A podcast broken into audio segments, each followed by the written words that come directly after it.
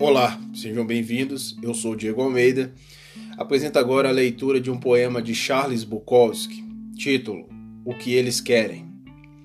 Valerro escrevendo sobre solidão enquanto morria de fome. A orelha de Van Gogh rejeitada por uma puta.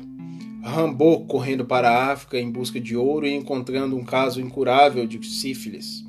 Beethoven ficou surdo. Pond foi arrastado pelas ruas numa gaiola. Chatterton tomou veneno para rato. O cérebro de Hemingway pingando dentro do suco de laranja.